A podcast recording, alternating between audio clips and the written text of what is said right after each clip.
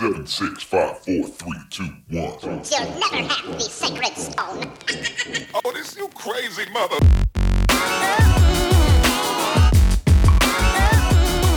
Bueno, saludos a todos. Hoy nos encontramos en el episodio número 38 de Migajas. Mi nombre es William. Y Robert, Y hoy vamos a estar hablando de el Día Internacional del Trabajador. O del 1 de mayo.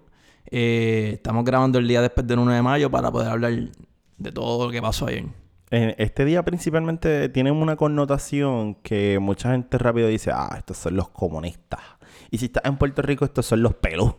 Y este, Los macheteros, los macheteros. Los, macheteros, los pelus, los encapuchados. Entonces, en el resto del mundo, eh, también este, este día, usualmente por, por las protestas y cómo comenzaron, tiene una connotación comunista. El primero de mayo es un día importante porque es el Día Internacional del Trabajador, pero también se considera el primer día de la primavera. Ah, en verdad, oficialmente se, tú buscas el día de la primavera, pero también es el día del trabajador y originalmente esto viene del 1886, ¿sabes? Esto viene hace un montón de años donde por una protesta que ocurrió en Chicago, donde alrededor de 200 mil trabajadores eh, fueron a protestar. Mayormente una de las causas mayores que protestaron fue por eh, el horario de trabajo. Eh, en aquella época podían trabajar 10, 16 horas por la misma paga. So que ellos estaban- una de las razones primordiales que estaban protestando era para que tuvieran sus 8 horas de trabajo que conocemos como hoy en día y, y derechos que nosotros hoy tenemos gracias a esas protestas que se ocurrieron en 1886. En estas protestas son bien importantes entenderlas porque las protestas como tal son los que nos han llevado a hoy en día seguir protestando y lo que nos han llevado a que hoy en día el primero de mayo se considere el día del, del trabajador. No el día del trabajo, el día del trabajador. De- pero en aquella, en el 1886, aquellas protestas fueron salvajes. Bombas, duraron varios días. Eh, Chicago fue como que la concentración mayor, pero también fue en, muchos estados de Estados Unidos, ¿sabes? Y fue feo, murió, murieron policías, murieron gente que estaban protestando, eh, ¿sabes? Fue tan y tan en el lado negativo de que murieron gente, en el lado de que eran fuertes, de que pidieron cosas, ¿sabes? Fue bien grande en general. Y es bien importante entender que estas protestas, o sea, se están dando en el 1886. So, en ese caso, eh, es claro que las protestas son bien feas. Y no, no estaban peleando por los derechos que nosotros no tenemos ahora. En vez de estar peleando principalmente contra el gobierno, estaban peleando por derechos en particular. Otras protestas bien famosas es la de una fábrica de camisas, que es la fábrica Triangle Shirtwaist. En ese momento hubo un fuego que mató sobre 100 empleados. Eso fue en 1911. Eso llevó a que los empleados empezaron a protestar por mejores condiciones de empleo. Porque pues, ellos no se sentían seguros en el lugar donde estaban trabajando. Otra de las protestas más famosas en Estados Unidos y en el mundo es la protesta de los empleados en GM. Durante la época de los eh, 30 y 40, antes de los 60, porque mucha gente reconoce esas protestas como parte de los 60, la gente se sentaba. Era un sit, un sit down. Y esas protestas, una de las protestas más famosas, se dio así en GM. Todos los empleados entraron a la fábrica y se sentaron. No trabajaron. Ya.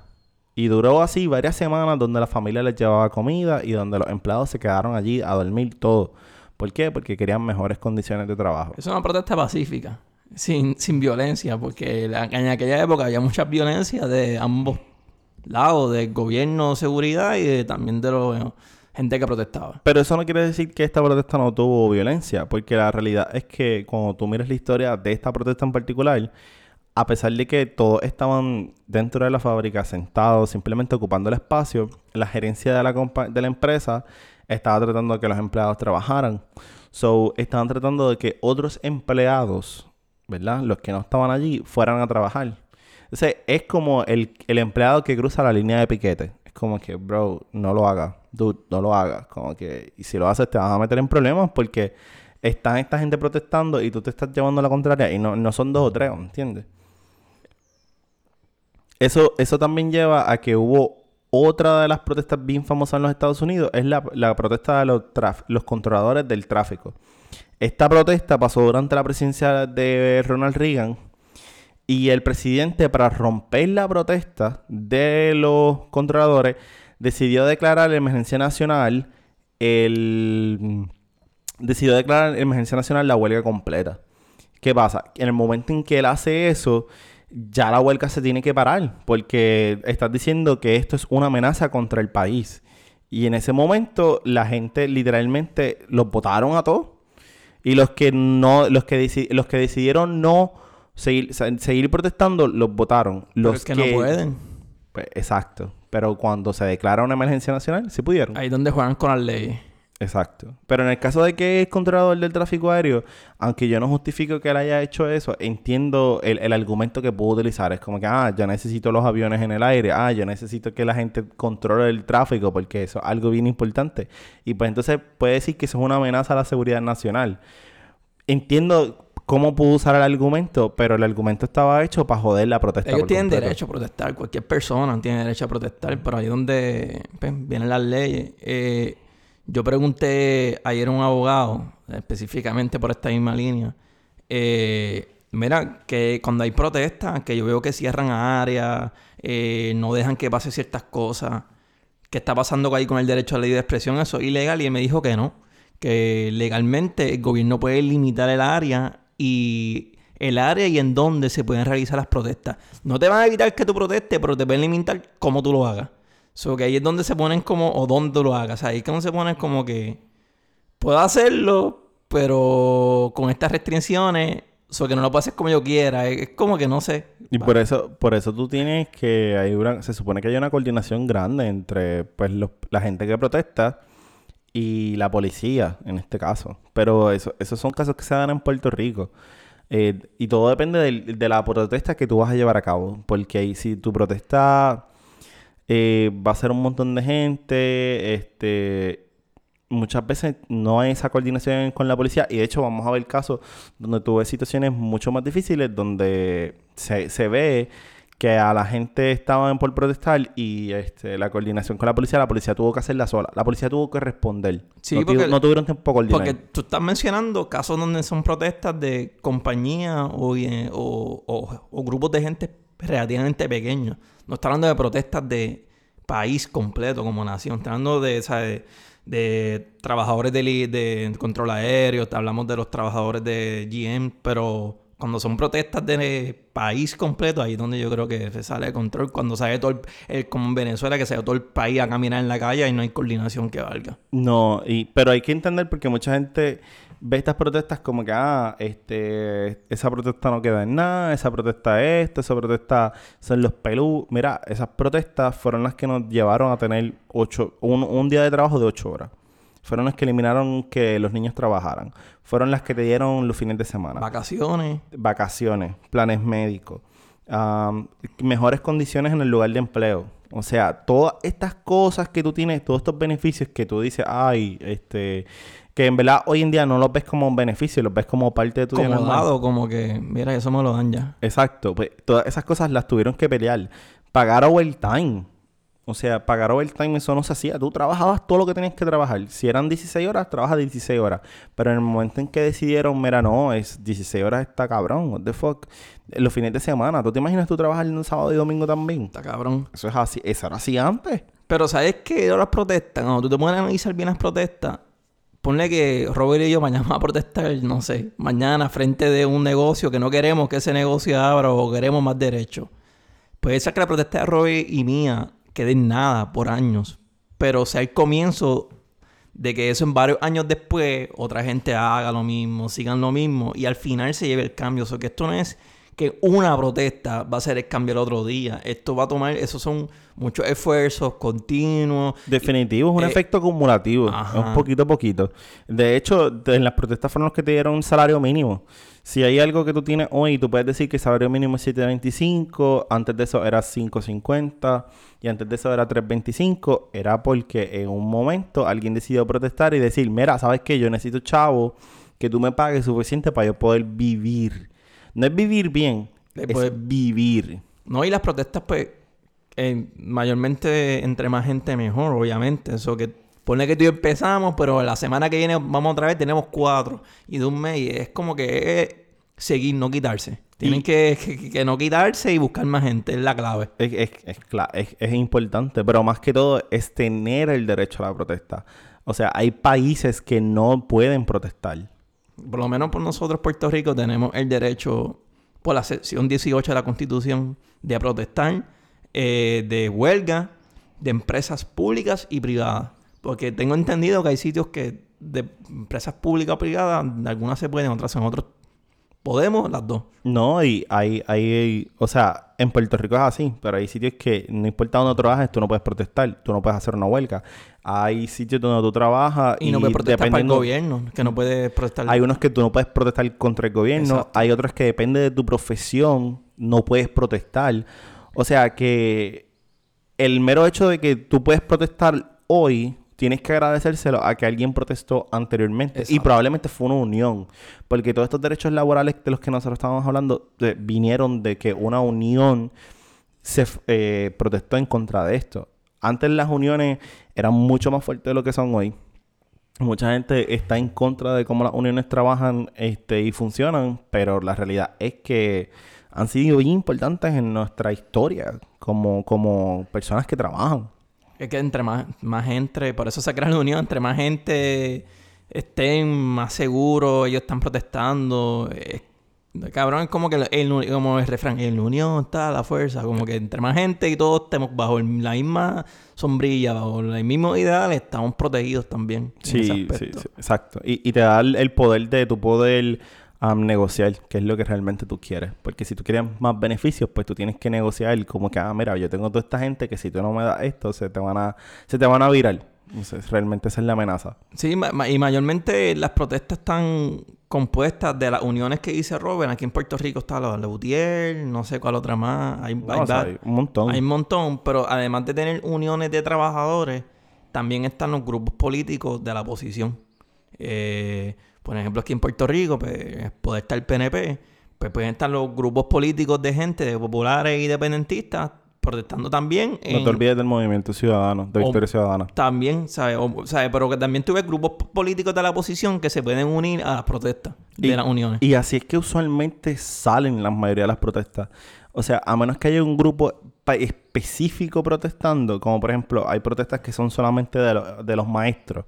Los maestros usualmente cuando hacen un- van a hacer una, pro- una protesta, la asociación de maestros eh, viene y convoca apoyo de otro grupo del sector laboral este, para tener más fuerza. Pero la protesta usualmente es eh, en, hay casos de los maestros. Yo he visto protestas de los camioneros. Pues los camioneros hicieron una mega protesta. Pero una vez hacen ellos, ellos piden refuerzos de otras, Sí, otros entre más sectores. gente, para que se escuchen, para llegar el, Exacto. El de los camioneros, ese ejemplo, cabrón, súper clásico. Los camioneros dejan de trabajar, básicamente el comercio y las cosas se afectan a nivel de Puerto Rico. Te cierran también la calle, entonces tiene esta gente también, otra gente, este grupo cerrando de otro lado de la calle.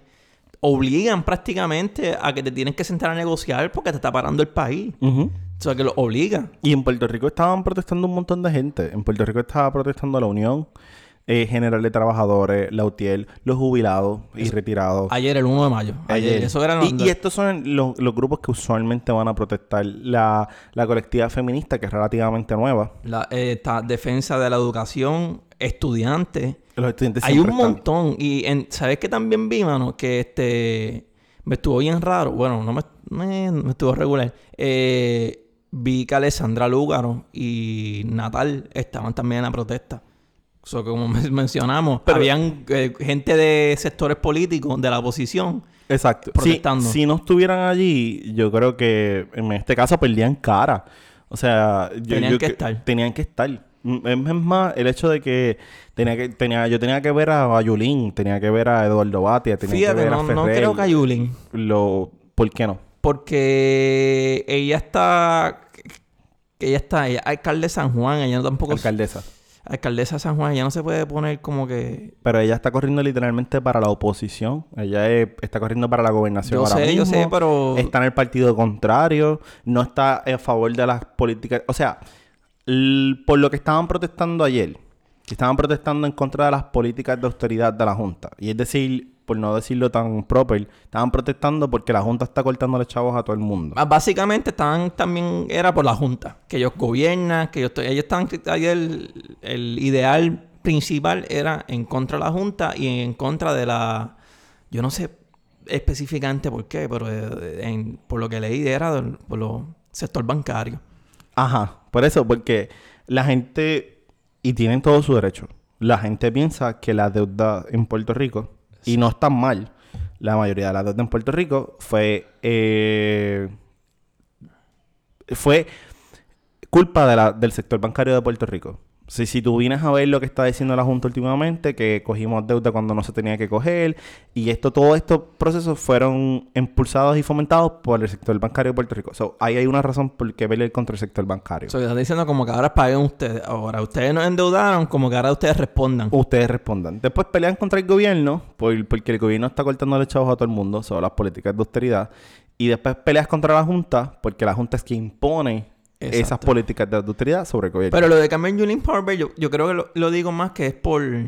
A ella no le, se, se le ve bien que esté en esa protesta. Ella creo que va a correr para gobernador y puede ser que tenga presión de su propio partido. Que no Eh, se lo recomiende. ella- No lo digo que es que ella no quiere. Yo creo que, que, que recibe presión de su mismo partido para que una imagen... Acuérdate que la política imagen, cabrón. Que puede ser que le dañe la imagen de ella para su postulación a la gobernación. Pero entonces, ¿dónde quedan realmente sus ideales y valores Ah, en contra de las pues, políticas eh, que pues. tiene el gobierno actualmente? Por eso, te- por eso lo que tú dijiste, pues, hace sentido como que lugar y nada tienen que estar ahí, porque si tú, por decirte, hablas mierda de alguien y ponte ahí de frente, como que no... no Tal vez, tal vez es que no lo organizaron correctamente, tal vez no la invitaron, pero, pero es que no tienen que invitarle a una protesta. pues, a veces Ayer tú y yo podíamos ir para allá. a veces de una forma protocolar como que se dan esas invitaciones eh, por puro protocolo.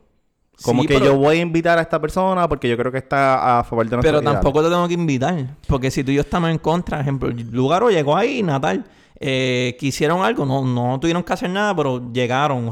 Pues tienes que respetar lo que tú piensas. Como Por lo dices. menos este año no vimos palos y persecuciones. Papi, este año, y lo que yo vi- relativamente bien. Eh, yo lo que vi es que yo creo que se, pre- se organizó el gobierno porque sabían que iba a haber más protestas. Se organizó, entre comillas, mejor. Porque lo que digo mejor no es que sea mejor de bueno. Mejor, mejor es para eh, que evitaron protestas. Prácticamente ellos evitaron los, los encontronazos, cerraron calles. Que el año pasado no iban a cerrar la milla de oro. Bueno, el año pasado sí cerraron calles. Lo que pasa es que el año pasado ellos no bloquearon como bloquearon este año. Es exacto, pero cerraron Y no- desde no la le- noche antes, cerraron entradas y calles. O sea, que no dejaron que eso, nadie eso- entrara. eso también lo hicieron el año pasado.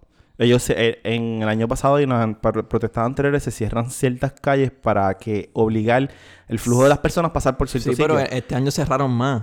No había gente. Lo que pasa es que no, había- no podían entrar, por ejemplo, a Popular Center ni cerca. O sea, que cerraron por eso, más. porque el año pasado ah, había una tarima cerca del Centro Popular y todo el mundo tiene que llegar allá. Este año ellos decidieron proteger el Banco Popular porque no hay otra forma de verlo. Ellos decidieron proteger el Banco Popular porque en la misma esquina del Banco Popular, en donde antes de llegar al Banco Popular, en la esquina anterior, decidieron cerrar ahí. Pero, y también habían más vallas y más cosas. Porque la- yo vi que el año pasado muchos de los enfrentamientos eran como que la línea de policía y los protestantes. O que había muchos. Esta había más vallas, más cosas. Que si, En- tú, en esta si tú parte- brincabas la valla, como vi video, te arrestaban. O sea, que pusieron físicamente una línea. Sí, el, el año pasado, en eso te la voy a dar, el año pasado no, las vallas estaban en otro sitio. Eso, Las ajá, vallas eso es lo que me refiero. para- Como pusieron como una línea más, más, más fija de aquí no vas a pasar literalmente por esta valla. Tú pasas, te arresto.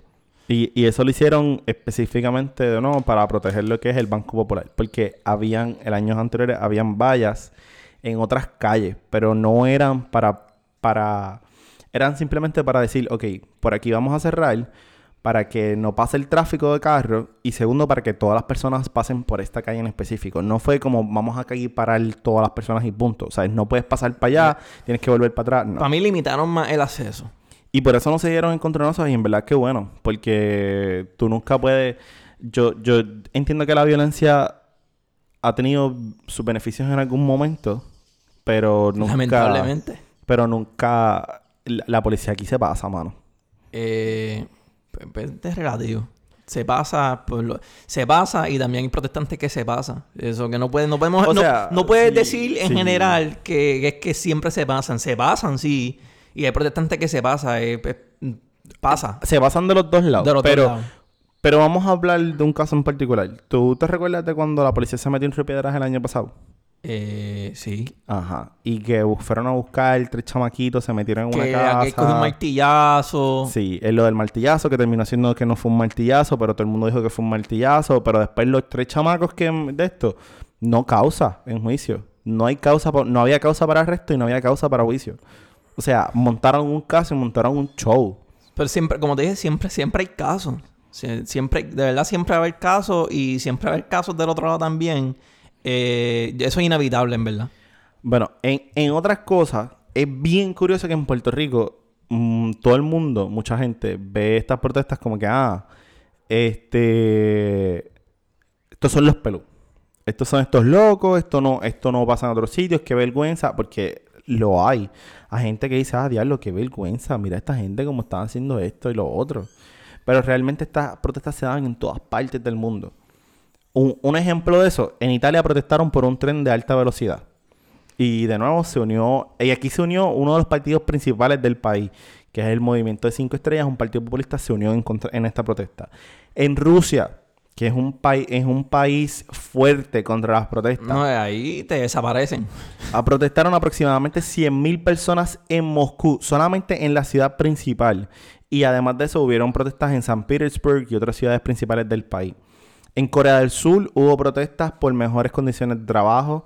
En Hong Kong los trabajadores extranjeros protestaron por también salario mínimo y mejores condiciones de trabajo. En Alemania las, pro- las uniones protestaron en contra del nacionalismo. En Francia, que ha tenido las protestas recientemente violentas, Esas son, esas han sido bien violentas. y esas han sido bien feas. A, a- protestaron aproximadamente casi 165 mil personas en todo el país. Y, hay, y, y eso que tú estás mencionando, hace poco hubo una protesta a nivel mundial que era del calentamiento global. Y las escuelas se unieron, mucha gente, eh, muchos niños y estudiantes no fueron a la escuela. Ellos decidieron no ir y era protestar mundialmente por el calentamiento global. De hecho, esa del calentamiento global solamente protestaron los estudiantes. Eso fue una organización de estudiantes que decidió. Pero también yo vi que mucha gente como que se unió, como que... Eh, en Londres fue que hubo esas, esas protestas específicas son en, de Inglaterra. Este, hubo un walkout hace poco, pero fue un día solamente Ajá, un de, de protestas de estudiantes. Pero en Londres recientemente hubo una serie de protestas eh, a favor del cal- calentamiento global este, y todas fueron hechas por estudiantes. Sin embargo, las de Francia no son por el calentamiento global. Las de Francia son por condiciones económicas y desigualdad económica. Cuando el gobierno decidió poner un impuesto por la gasolina, la gente se encojonó para el carajo. Aquí tenemos la, eh, la crudita, la famosa crudita. Pues a- en Francia Y no. nadie protestó. En bueno, pues se quejaron, pero nadie hizo una protesta así. Pero en Francia los franceses no aguantaron otro impuesto y salieron las protestas de los chalecos amarillos, lo que le llaman en inglés los yellow vests. Y esta gente no come mierda. O sea, aquí hay un grupo de izquierda y se, y se dice un grupo de izquierda fuerte y en unos segmentos anarquistas unidos. Pero 28 mil personas en París, en la, en la capital, capital de Francia, protestando solamente es un montón de gente. Y estas protestas se ponen, se ponen bien violentas. No, se, se ponen fuertes. Eh, yo sé que hay una- eh, hace poco un- habían protestas de un grupo indígena de Ecuador. Eh, esa gente estaba protestando porque le iban a explotar su- sus tierras para sacar el petróleo. Porque super- prácticamente los cogieron de pendejos, dijeron que le iban a dar cosas, pero no saben que era a cambio de que le explotaran sus tierras. Eh, ellos protestaron, pero además de protestar, ellos demandaron y ganaron la demanda. So que ellos protestaron, en la, fueron a la calle a protestar y además de eso, pues, hicieron una demanda y la ganaron. Y a- pues en todo esto tenemos otras protestas a través de todo el mundo eh, en el primero de mayo eh, que tengan que ver con derechos laborales y tenemos protestas en Bangladesh, Filipinas, Grecia, España, Yakarta, que son en Indonesia, en Sudáfrica, Suecia, Dinamarca. O sea, lo encuentras en Europa, En, en- en todo el mundo. en Estados Unidos, en Asia y son protestas que tienen un propósito específico de pelear por derechos laborales. Y, el, y se dan solamente en este día, que es el primero de mayo. Y no, además de derechos laborales, también de, de derechos en general. Una, una pregunta, ahora te digo yo, ¿en qué nivel una, una protesta se puede volver en una revolución? Cuando ya se pone bien grande, porque en Venezuela empezaron con protestas.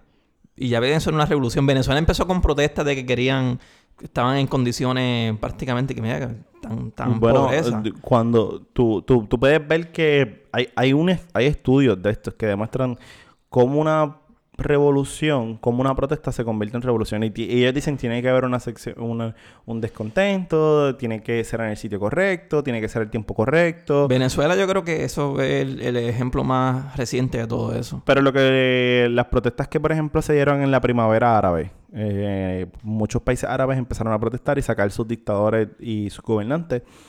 Eso empezaron como protestas. Por eso, ajá, empiezan con protestas pequeñas. Venezuela yo me acuerdo que hace como unos años que salieron a la calle a caminar. Y mira ahora, ahora están prácticamente en guerra. Entre el Eso, gobierno eso- de... eso está fuerte de decir. Pero Bueno, eh, está eh, en- yo he visto videos, están en guerra, cabrón. Se están el- atropellando gente, aquel arrestando gente, se están arrestando de parte y parte y rindiéndose, están en guerra ya. Cuando tú es, coges... que, es que el término decir está en guerra, pues no lo quiero usar, pero entiendo tu punto. El, en- tenemos protestas violentas por todas partes. Ahora yo lo que... o sea, mi pregunta es... Yo no estoy a favor de la violencia, pero yo entiendo que a veces es necesaria. eh, y- sí, Pero entonces yo te, voy a preguntar a ti, ¿en, en- ¿bajo qué? Porque entonces cuando nosotros vemos a la gente protestando en Puerto Rico y después van y rompen un cristal de un banco, ah, ¿cómo es esto, lo otro, la propiedad privada, whatever, whatever, whatever? Y eso es, es legítimo. Pero entonces, entonces sabemos que en Puerto Rico estas protestas, eh, para empezar, un día de protestas no hace nada. no. Las protestas en Francia, que son las protestas que recientemente más han sonado, esa gente protestó por semanas en el sector más importante de París y pararon el sector. Y el presidente de Francia cedió y le dio las concesiones que estaban buscando los protestantes franceses. Les dio varias de las concesiones que ellos querían. Yo también vi que en Estados Unidos los maestros protestaron por, y, y por varios tiempos corridos también y le dieron lo que estaban pidiendo. Protestaron por varios días y le dieron lo que ellos estaban Imagínate buscando. una nación sin maestros, o sea, se te jode todo la educación. Sí, en, en ese caso eran protestas en estados como Colorado, habían otras protestas en otros estados que estaban y, y se lo ganaron. Pero ellos no protestaron, no hubo violencia. Es que eso es lo que, ¿sabes? Pensándolo bien, yo creo que la violencia puede ser que haya que se, se pueda justificar en ciertos casos, pero yo creo que es necesaria, me explico. A la, a la vez, específicamente hablando, vamos a hablar aquí de Puerto Rico, a la vez que aquel tipo que está mal, porque también hay, los protestantes que, Robert, decir, hay, gente que se le va la mano, que aquel tipo rompa un cristal, o, o pone un rompa cristal no le hizo daño a nadie, ponle que aquel tipo le tire, eh, le tire con, con, con una lata a un guardia en la cara, por decirle. Eh, cabrón, ponte también, y creo que sean como que objetivos, ponte en la posición de guardia cuando la gente, cuando tú- a ti yo, cuando yo tengo coraje y te incito a la violación, tú vas a responderme con coraje. El humano a veces pierde el control. El guardia se va a olvidar, estoy seguro, por 10 segundos que tiene que mantenerse ahí y va a responder para atrás. Entonces, ¿a qué responde? Y se vuelve una cadena de violencia.